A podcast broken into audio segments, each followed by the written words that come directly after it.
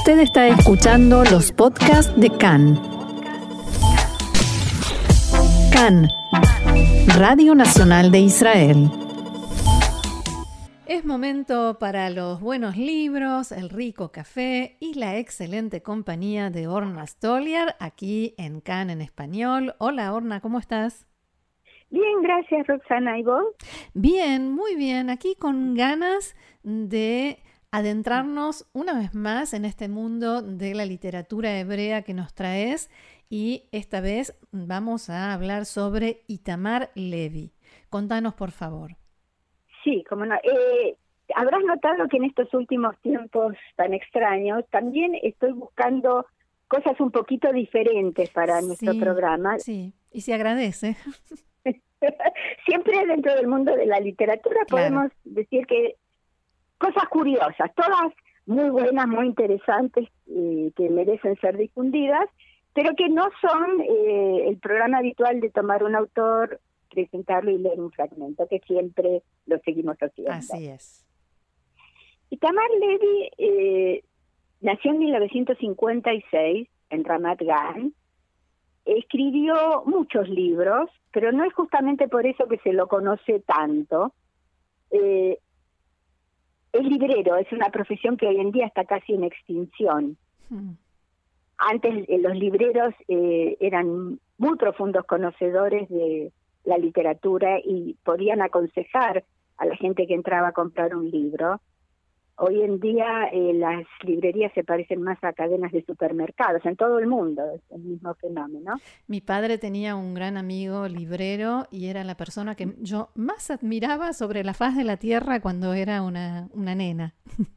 Sí, sí, en, en la era eh, anterior a las computadoras domésticas que en las cuales no podemos vivir hoy en día, en todas las bibliotecas, además de los bibliotecarios, estaba el o la referencista que también era alguien con eh, muchísimos conocimientos y que podía aconsejar si uno iba y le decía yo quiero un libro sobre tal y tal tema o necesito hacer un trabajo sobre tal y tal eh, situación histórica sobre tal personaje o me recomendaron un libro y no me acuerdo el nombre del autor, el tema es tal y, esa persona sabía todo.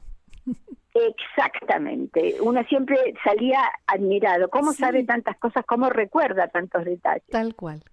Esa es otra profesión eh, en extinción. Hoy en día encontramos todo con apretando una tecla.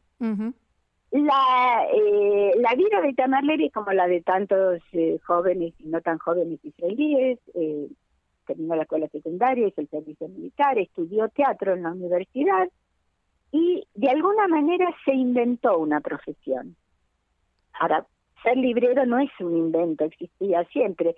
Él se dedicaba a ubicar libros, entre comillas, raros, o libros antiguos que ya están agotados, o libros de un autor desconocido que muy poca gente sabe de su existencia. Entonces, no tenía una librería física a la que me entraba, pero uno podía comunicarse con él y decirle, busco tal libro, que yo leí cuando era chica y que me gustaba mucho. Y él siempre también sabía el autor, el, tema, la fecha aproximada de publicación, la editorial. Y él decía, yo prometo buscarlo, no siempre puedo encontrarlo, pero voy a buscarlo y encontró muchísimos libros. Durante muchos, muchos años tuvo esta sección de búsqueda de libros raros en, un, el programa de Yaron Enosh por radio los viernes a la tarde. Sí. Estaba pensando si será el mismo. Es el mismo, el mismo que viste y calza. Yo me lo imagino a él. ¿Te acordás en nuestra infancia el personaje de Calculín en la revista de Dickens? Que en lugar de pelo tenía un libro abierto y unos anteojos enormes. Sí, claro. Yo me lo imagino. Pero la, la, frase esa que dijiste, eh, no prometo buscarlo, aunque no sé si voy a encontrarlo, algo por el estilo, es lo que me, me hizo relacionarlo con el programa de radio. Claro, claro, porque él siempre decía lo mismo. Y generalmente la gente que, que acudía a él tenía datos incompletos sobre el libro. Claro, sí, me acuerdo. Y él eh, generalmente podía agregar lo que faltaba, la información necesaria para ubicarlo. Sí. Y como te decía, publicó muchos libros. Eh, de todo esto hay uno solo traducido en español y de él vamos a hablar hoy en día. tuvo en una época una, una, lo que en castellano se llama una librería de viejo, que son las librerías de segunda mano, de libros usados, donde también hay muchos libros que no tienen gran valor y a veces uno encuentra verdaderos tesoros. tesoros. O sea, eh, en una época en Zifroniakov, que es una población tan bonita y donde hay eh, en estos cuartos, especies de cabañas para pasar unos días de vacaciones, él tenía ahí un zimmer para la gente que quería o que necesitaba tranquilidad, unos días de descanso para poder escribir o para poder terminar una tesis para la universidad o simplemente para tomarse un respiro. Mm. Y desde ahí manejaba también esta librería que por supuesto hoy en día es eh, en línea, hoy no tiene un, un local. un local eh, físico y por supuesto el sitio en hebreo se llama Hanutas Farim, Itamar, que es la librería de Itamar. Lamentablemente él no sabe español, lamentablemente para nosotros. Sí.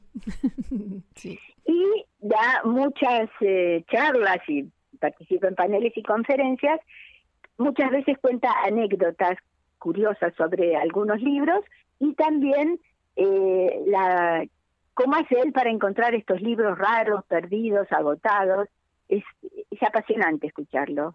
no, no se le acaban nunca los conocimientos. y las historias.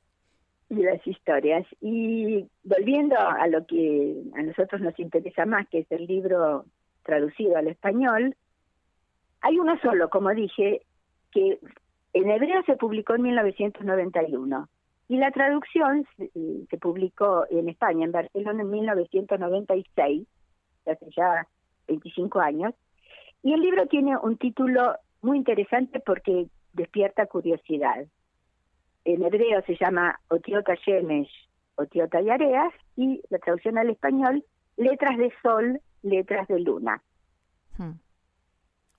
Que nos suena como un título muy poético y muy muy curioso, ¿no? Despierta la curiosidad y lo más curioso es que este es el nombre en la gramática árabe es el nombre de dos grupos de letras que cuando se usan en la escritura cambia la pronunciación. Yo como no sé árabe no puedo eh, reproducir los cambios de no y además son muy difíciles. Eh, yo lo he intentado, pero son muy difíciles.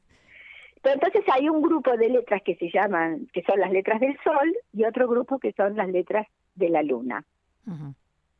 Y en este libro, el, el narrador es un chico palestino de 12 años, o sea, está en la transición entre la infancia y la adolescencia, y que vive en una aldea y vive obviamente en las épocas después de la guerra de los seis días, cuando hay eh, Israel eh, incorporó territorios habitados por palestinos y se mezclan personajes y situaciones típicas de los árabes palestinos con, por ejemplo, él menciona a Moshe Dayan, hmm. que obviamente eh, después de la Guerra de los Seis Días era un personaje muy conocido. Claro. Y se mezclan situaciones del contexto histórico, social y cultural con las vivencias de un preadolescente, que en esa etapa que ya no es un chico, pero todavía no es un adulto, y que tiene pensamientos eh, mágicos, podríamos decir, las eh, imaginaciones, los sueños, los deseos. Hubo quienes eh, compararon el estilo de escritura de este libro con el realismo mágico de García Márquez. Ah, y en realidad este niño lo que hace es contar su vida, sus vecinos, sus primos, sus amigos, eh, la familia, que es una familia grande. Y todo esto eh, de una manera muy particular. Él está enamorado porque está entrando en la adolescencia. A ver, ¿se te ocurre de quién se enamoró? Y debe ser algún amor platónico, alguna mujer de la televisión o del mundo del espectáculo. Muy bien, muy bien. Es un amor, eh, por empezar, es absolutamente imposible de realizar porque el objeto de su amor eh, murió antes de que él naciera. Ah, ok. Así que es, eh, y es también un símbolo de la cultura árabe del siglo XX, que es un kultum. Ah.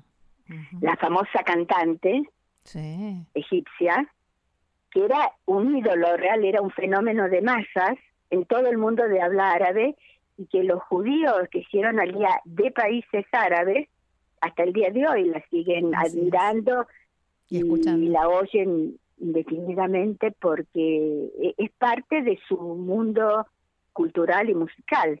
Claro. Realmente tenía una presencia imponente, era una mujer alta, grande, usaba esos peinados. Esos peinados se los llamaba los batidos, esos peinados inflados. Sí, sí. Tenía una voz eh, muy poderosa y se presentó en todos los países, se presentó en París también y tuvo un éxito resonante, o sea, trascendió en las fronteras de, los países de habla árabe. Y hay muchas grabaciones, la canción que la, la representa, que la se transformó casi en su himno, Inta Ombri se llama. Después tal vez podamos oír un, pequeño fragmento. Sí, cómo no. Sí, y tal vez recordemos, pero Urbana, y hace unos años escribió una canción que se llama Inta Hombre. Sí. Que toma Inta Hombre en, en árabe significa tú vives. Y es una canción de amor, también de un amor imposible a un amado que se alejó y que la, la mujer lo extraña, lo añora, quiere saber cuándo va a volver. Eh, y eh, es muy fácil hoy en día, eh, si uno entra a, YouTube y pone Inta Hombre o un cultum, vamos, se puede hacer conciertos enteros con esta, eh, con, eh, para entender por qué era tan famosa. Ella murió en 1975, unos pocos años después de la muerte de Nasser, que era su gran admirador y ella lo admiraba a él que de alguna manera esto señala el final de una era en el mundo árabe. Nasser eh, fue un, un líder muy carismático y ejercía mucho poder y después de la guerra de los seis días perdió una gran parte de su prestigio. Así es. Ella eh, también fue eh, actriz, pero finalmente optó por la canción y se dedicó a esto. Dicen, yo no sé si es cierto, pero corren esas eh, historias que a veces son leyendas urbanas, que eh, la muerte de un, un cultum provocó no solo dolor, sino histeria colectiva y hasta suicidios. Sí, se suelen, se suelen dar esas historias en, en, todos los casos de grandes ídolos. Eh. Así es. De todos modos, lo que sí demuestra es hasta qué punto era conocida, admirada y respetada. Y hablamos de un personaje enamorado de ella después de su muerte, entonces eso también da una idea. Y es un chico, es un, preadolescente, o sea que vive en un mundo de, de fantasías, de ensueños y de ídolos y le interesa el mundo de la música. El libro, volviendo a las letras de Sol, las letras de la luna, cada capítulo empieza con el nombre de una de las letras y tiene algunas palabras en árabe que la, mayor parte de los lectores que saben hebreo o castellano no, no pueden leer, no, todos dominan el árabe, y hay eh, una mezcla de, de detalles de la vida cotidiana costumbristas, podríamos decir, con todas las ensoñaciones y las fantasías. Yo voy a leer eh, dos pequeños párrafos para ilustrar esto, porque realmente sacados de contexto por ahí resulta un poco difícil en, eh, captar la, la atmósfera del libro. En la, el segundo, el tercer párrafo, cuando empieza la novela, el niño, eh, todo está en primera persona. Que nadie diga que nunca existieron cosas como estas en el mundo. Que nadie diga otra vez el niño Jafar Omar Ismail Takut está soñando e imaginando. Yo lo he visto con mis propios ojos, con el ojo derecho y con el ojo izquierdo. Como los primeros de nosotros irrumpieron por la puerta del taller de costura de Ahmad Said Charles Latif Akushi, el africano, que eh, donó tres de sus máquinas de coser y cuatro de los miembros de su familia para coser máscaras en honor de la fiesta de las máscaras del enemigo. Está hablando de Purim, por supuesto. claro. Cosió a Moshe Dayan, a Mickey Mouse, marineros, policías y soldados. También el hijo del africano, el traidor, estaba con nosotros. Él es Faiz Latif, que se pintó la piel de negro con carbón y con un vestido de paja hecho por su madre se disfrazó de caníbal. Acá no nos falta nada. Qué bárbaro. El niño que sueña, la gente que se burla de él, él que insiste, lo vi con mis dos ojos, el derecho y el, el izquierdo. me gustó eso.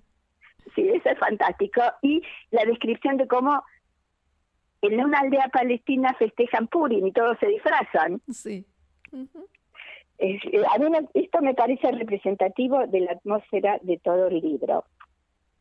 Y más adelante, ya promediado el libro, hay eh, un capítulo que empieza cada párrafo señalando este, un momento del día o un, o un tiempo. El primer párrafo empieza esa mañana, después esa hora, ese mes, hmm. ese año, y después vuelve esa mañana y recién en ese momento, después de cuatro o cinco párrafos de, explicaciones para entender el, el, escenario, la escenografía, empieza a contar la historia que le interesa transmitir. Que también es el tiempo interno, el tiempo subjetivo de cada persona no es necesariamente el tiempo del reloj ni el del almanaque. Por supuesto. Así que me parece que este libro eh, es muy interesante, sobre todo eh, se publicó, como había dicho, en 1991, que es después de la primera intifada, es en un momento en que la situación era muy tirante a nivel político y social, y en definitiva lo que hace el autor de este libro, un judío israelí que habla en primera persona como si fuera un, jovencito palestino, es tratar de ponerse en el lugar del otro, sin emitir juicios críticos ni posturas políticas, pero tratar de ver qué le pasa a un chico, un preadolescente, que en definitiva le pasan las mismas cosas que a cualquier otro chico de 12 años en cualquier otro lugar del mundo. Por supuesto. Bien, Norma, interesante. Nos dejas con ganas de leerlo. Y si te parece, como dijimos, escuchamos un poquitito de Inta Ombri, un cultum con toda su historia y, y su legado. Y te agradecemos muchísimo por esto una vez más. Y será hasta la próxima. Hasta la próxima con más libros y más café y, más ganas de disfrutar un poco. Así es. Gracias, Orna. Shalom. Por nada. Chao, shalom.